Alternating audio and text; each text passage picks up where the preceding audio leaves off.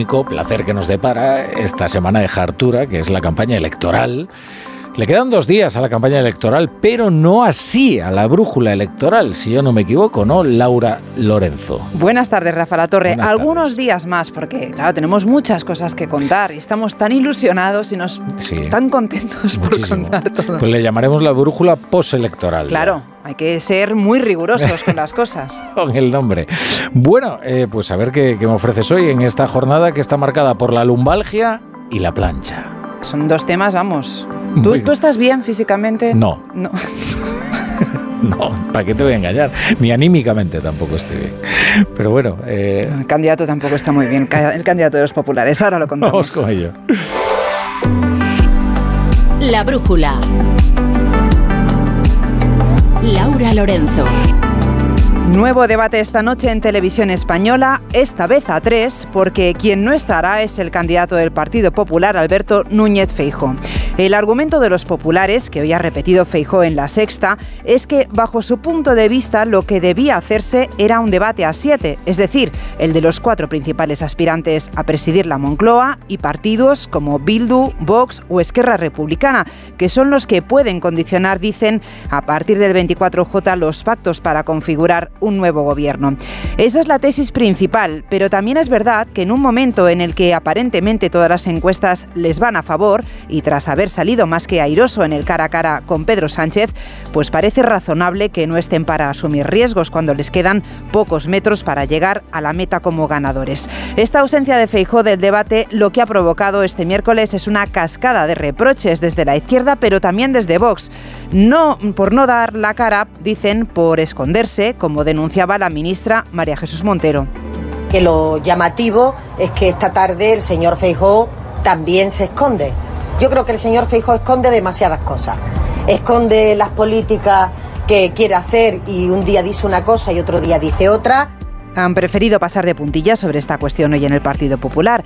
Están en el modo que vaya pasando el tiempo hasta que llegue el domingo, mientras que Cuca Gamarra hoy restaba importancia a la cita de esta noche, que definía como un debate de perdedores. Creo que lo que se va a producir en el día, en el día de hoy va a ser eh, debate entre eh, tres candidatos que no van a ganar las elecciones y que tienen un objetivo común. El objetivo común que tienen es que no se eh, promueva una mayoría suficiente para que el cambio se materialice a partir del próximo lunes en España.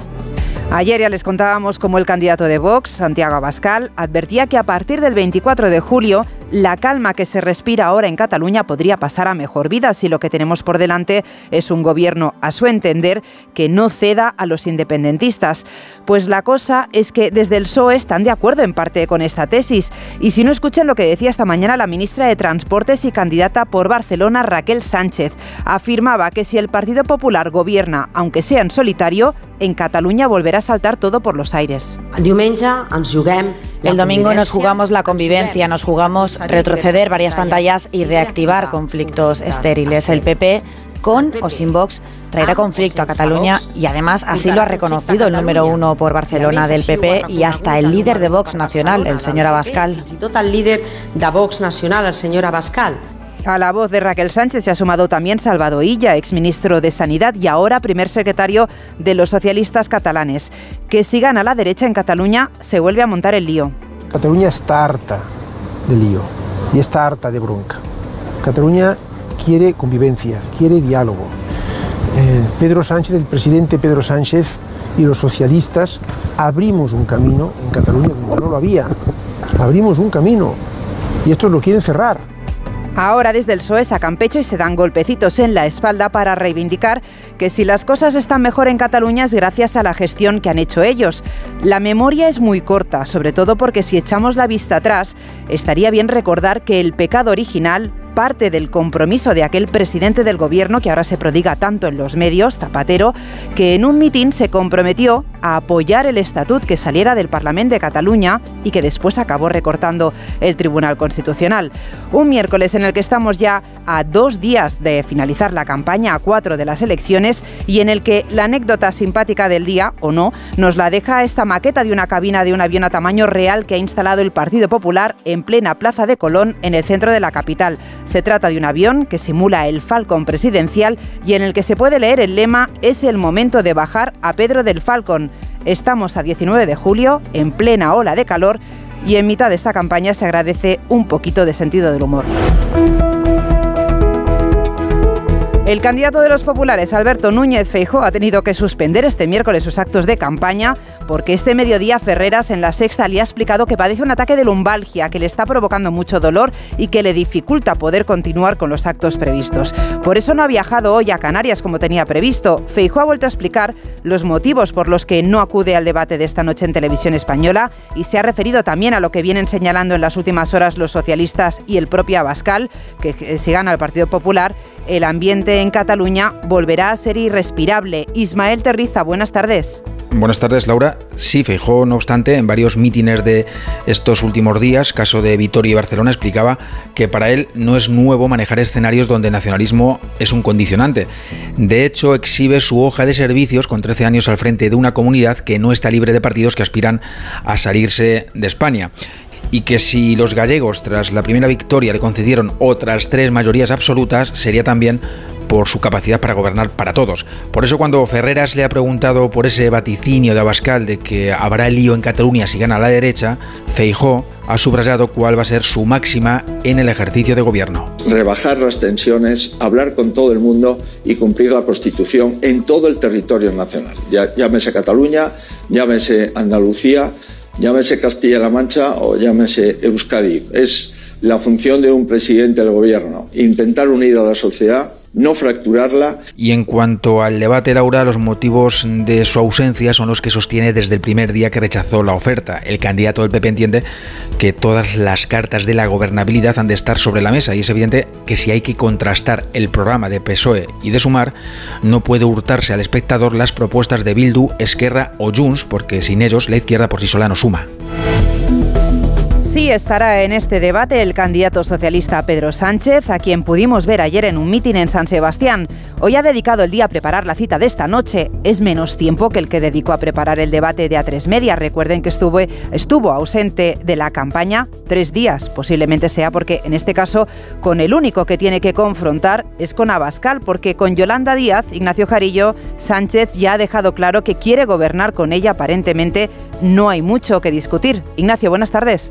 Buenas tardes, Laura. En Moncloa ya están en capilla política refrescando datos al líder del PSOE que en menos de tres horas tiene otra oportunidad de hacer un debate. No será un cara a cara como el de Fijó, porque cara a cara solo hubo uno, el día tres media, pero en el partido confían por un lado en que deje claro a Santiago Abascal que él y el ausente Feijó no pasarán, o sea que no gobernarán si de Sánchez depende. Por otro lado, en el PSOE esperan un debate sin especial batalla con Yolanda Díaz, pero que sí deje claro quién es el referente de la izquierda, o sea, Pedro Sánchez, que hoy sacaba a sus ministros por cierto, a la calle con munición política de racimo para criticar a Feijóo por su idea vacía de la economía, decían las ministras Raquel Sánchez y Nadia Calviño. Pues que es irresponsable confundir a la ciudadanía con debates torticeros sobre datos macroeconómicos. Mire, el Partido Popular no hace nada más que dar bandazos en materia de política económica. O para reprobar las críticas de Feijóo sobre el retraso que lleva la gestión del voto por correo, como apuntaba el ministro Bolaños. Creo que ha de pedir disculpas el señor Feijóo a todos los trabajadores de correos por la intoxicación que ha venido diciendo durante los últimos días. Por cierto, que la recta final de campaña de Pedro Sánchez se corre casi toda en A3 Media, mañana a las 11 en la sexta y el viernes en Onda Cero con Julia en la Onda. La candidata de Sumar, Yolanda Díaz, lleva dos días preparando este debate, sobre todo porque, como les venimos contando en estos momentos, lo que está en juego es el tercer puesto entre Vox y Sumar. Yolanda Díaz es consciente de ello y por eso esta noche, con su principal rival enfrente, tratará de consolidar esta tercera posición, Arancha Martín. Ya llega, Laura, ya llega el debate en el que Yolanda Díaz ha puesto todas sus esperanzas. Lo ha convertido en el acto más importante de la campaña, sobre todo después de ver tambalearse a Pedro Sánchez tras el cara a cara. Oficialmente defiende que va a exponer sus propuestas y enfrentar modelos y de acuerdo con su estrategia de campaña lo que tiene es una doble oportunidad. Por un lado, movilizar a la izquierda, su obsesión desde el principio de la campaña. Lo ha intentado hacer transmitiendo optimismo de que se puede repetir gobierno y despertando el miedo a que gane la derecha. Por otro lado, lo que quiere es atraer hacia sí el voto útil de la izquierda, presentándose como la fuerza que le puede arrebatar el tercer puesto a Vox. Y todo ello lo hará en alianza con Pedro Sánchez, aunque no ha querido responder en la sexta a la pregunta de si se han coordinado previamente. Vamos a hacer el trabajo que tenemos que hacer. Y es que el futuro... ¿Pero se han coordinado? Ah, Pedro y yo hablamos con frecuencia, como saben, y no puedo desvelar nada de mis conversaciones con el presidente del Gobierno, ni lo voy a hacer. Pero pido el voto para sumar porque estamos en un empate técnico con Vox y necesitamos superar a Vox. Y de acuerdo a lo que viene haciendo, por mucho que no esté fijo, serán constantes sus referencias a él, con ataques tan subidos de tono como le están permitiendo su sonrisa. Un debate con tres protagonistas en el que Pedro Sánchez y Yolanda Díaz llegan como aliados. Han compartido estos cuatro años en el gobierno y Sánchez ya ha dicho abiertamente que sus planes pasan por volver a gobernar con la candidata de Sumar. Esto deja a Santiago Abascal en una posición un tanto peculiar porque lo que es seguro es que todos los ataques irán dirigidos al candidato de Vox. Diana Rodríguez, ¿cómo llega Abascal a este debate? Sin actos en la agenda desde la tarde de ayer, Santiago Abascal se presentará esta noche como la verdadera alternativa al sanchismo, más allá de un feijo ausente y del que últimamente el líder de Vox dice que está despistado. Cree que el hecho de que no vaya al debate el candidato popular le beneficiará a él a la hora de hacer llegar los mensajes de Vox sin ruido. A mí me viene bien que el discurso de Vox llegue a los españoles de manera directa. Imagino que entre interrupciones, demonizaciones, insultos, trampas y trucos de magia del presidente del gobierno. Pero me viene muy bien que el mensaje de voz llegue directo a, las casas. El hecho de que el señor Feijo eh, no esté, yo creo que no le viene bien al señor Feijo. Debate en la televisión pública en el que Abascal espera marcar perfil propio y marcar también diferencia con el Partido Popular que le ofrece pactos a Pedro Sánchez y que amenaza a su juicio la alternativa, con ganas también de confrontar duramente, nos dicen, con el presidente del gobierno y candidato socialista, porque desde Vox están convencidos de que este debate llega en el mejor momento de la campaña. Es ya momento, como todos los días, de visitar la trastienda, ese rincón que hemos encontrado en la brújula electoral para sentarnos y escuchar atentamente las reflexiones y la opinión que llega, como cada día, de la mano de Juan de Dios Colmenero. Buenas tardes. Buenas tardes, desintoxicamos hoy en la trastienda con los jarrones chinos. Tres jarrones chinos, tres de la ilustre ganadería de Moncloa. Y vayamos al original, el original de la expresión. Soy un militante muy raro que está perdiendo la simpatía. O sea que soy militante y no simpatizante, y lo normal es lo contrario, ser simpatizante aunque no se sea militante. Por tanto, no estoy conforme con muchas cosas de, las que han hecho y bueno, me callo lo que puedo por aquello del jarrón chino grande en apartamentos pequeños, que es lo que somos la gente como yo. Un jarrón chino enorme en un apartamento pequeñito. Se supone que tenemos un valor, por tanto no quieren romper el puñetero jarrón y echarlo a la basura, pero donde quiera que lo ponen estorban. El original del jarrón chino.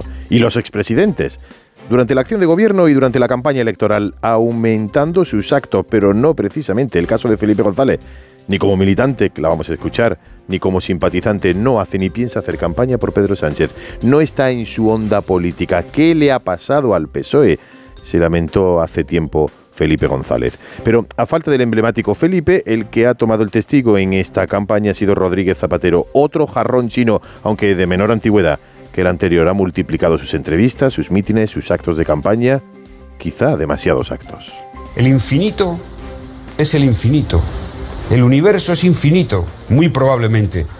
No cabe en nuestra cabeza imaginarnos cómo es el infinito. Pues bien, pertenecemos a un planeta, la Tierra, y a una especie que es absolutamente excepcional, que no la hay en ningún sitio del universo. Zapatero con los pies en la tierra. Y el tercer jarrón chino está aquí o dónde está. Hoy estoy aquí y el día 15 a quien quiera acordarse de que se acuerde de que yo, aunque no sea físicamente, estoy aquí y mucha más intensidad que en el día de hoy. En el día de hoy, a dos días para el cierre de campaña, los expresidentes jarrones chinos también han sido protagonistas. A 24 horas de que finalice el plazo para depositar el voto por correo, actualizamos cómo están las cosas. Según los datos que han proporcionado esta mañana el sindicato Comisiones Obreras, hay aproximadamente unas 430.000 personas que han pedido votar por correo en estas elecciones y que de momento aún no han depositado su voto. De estas hay 280.000 que aún no han recogido la documentación. Esta tarde Correos ha anunciado que sus oficinas postales permanecerán abiertas mañana jueves hasta las 10 de la noche para poder atender a todas las personas que necesiten depositar su voto. En un comunicado, la empresa pública ha añadido que si en alguna oficina hay personas esperando para ser atendidas cuando llegue la hora del cierre, se continuará atendiendo a todos los ciudadanos hasta que el último de la cola entregue su voto. Mientras, el ministro de la Presidencia, Félix Bolaños, insistía esta mañana en que todo el mundo que haya apostado por votar utilizando este mecanismo podrá hacerlo con normalidad todos los votos de todas las personas que han pedido el voto por correo ya están a disposición en las oficinas de correos para que esas personas, para que esos ciudadanos, esas ciudadanas puedan votar con total normalidad como no puede ser de otra manera en una democracia absolutamente plena y garantista como es la española, por mucho que la cuestionen y que traten de sembrar alguna sombra desde la familia ultra, desde el Partido Popular y desde Vox. Por cierto, que otra de las polémicas en esta campaña ha venido marcada por la cuestión de los peajes. Recuerden la afirmación de Pera Navarro, el director general de la DGT, que explicó que a partir del año que viene Bruselas obligará a poner peajes en todas las autovías, porque así se comprometió el gobierno español en el documento que mandó a Bruselas. A Pera Navarro le obligaron a rectificar. Todos los ministros pusieron mucho énfasis en dejar claro que eso era categóricamente falso. Y hoy la ministra de Transporte, Raquel Sánchez, en un acto de campaña en Barcelona, reconocía que, bueno, que el plan inicial del gobierno sí que era poner peajes, pero que ahora se lo han pensado mejor. Es verdad que en un primer momento barajábamos esa opción, pero es inviable. Es inviable porque no se da el consenso, no se da eh, el acuerdo político, eh, no se dan las condiciones y por lo tanto no lo vamos a, plantear. Dicho eso, no quiere decir que evidentemente, ¿no? y de acuerdo también con nuestro compromiso con la, con la Unión Europea, no tengamos que plantear un sistema. No lo tenemos definido. ¿eh? Es decir, a día de hoy no lo tenemos definido. Habrá tiempo. Encaramos ya la recta final en esta campaña en la que estamos viajando por nuestro país repasando lo que está en juego de cara a las elecciones. Hoy nos vamos hasta Extremadura y lo hacemos de la mano de Manuel Márquez. A los partidos políticos en Extremadura les va a costar más votos conseguir un escaño en el Congreso de los Diputados que en las pasadas elecciones generales, en especial en la provincia de Badajoz. Y es que la pérdida de población en la última década en la comunidad extremeña les pasa factura a los partidos y de los 10 diputados que se elegían en las últimas elecciones se pasa a 9 escaños. La provincia de Cáceres mantiene sus 4 diputados, pero la provincia pacense pierde uno debido a esa bajada de la población y se queda en 5 diputados elegir. En cuanto al Senado, serán ocho los nombres eh, que saldrán de la papeleta color sepia en Extremadura. Una dificultad en conseguir diputados que en principio las diferentes encuestas que se vienen realizando señalan que beneficia a los dos grandes partidos y dejaría a Vox y Unidas Podemos sin representación extremeña en el Congreso de los Diputados. Por el momento, esos sondeos eh, concluyen que el Partido Popular podría conseguir una ligera ventaja frente al Partido Socialista, dejando la representación parlamentaria de la comunidad autónoma autónoma extremeña en estos dos partidos. Unas elecciones, por cierto, en pleno verano, que en zonas como la extremeña ha obligado a las corporaciones locales a prepararse para las previsibles altas temperaturas de estas fechas. Es el caso del Ayuntamiento de Cáceres, que ha comprado 20 equipos de aire acondicionado para refrescar los locales donde el ciudadano debe depositar su voto. Onda Cero, la brújula.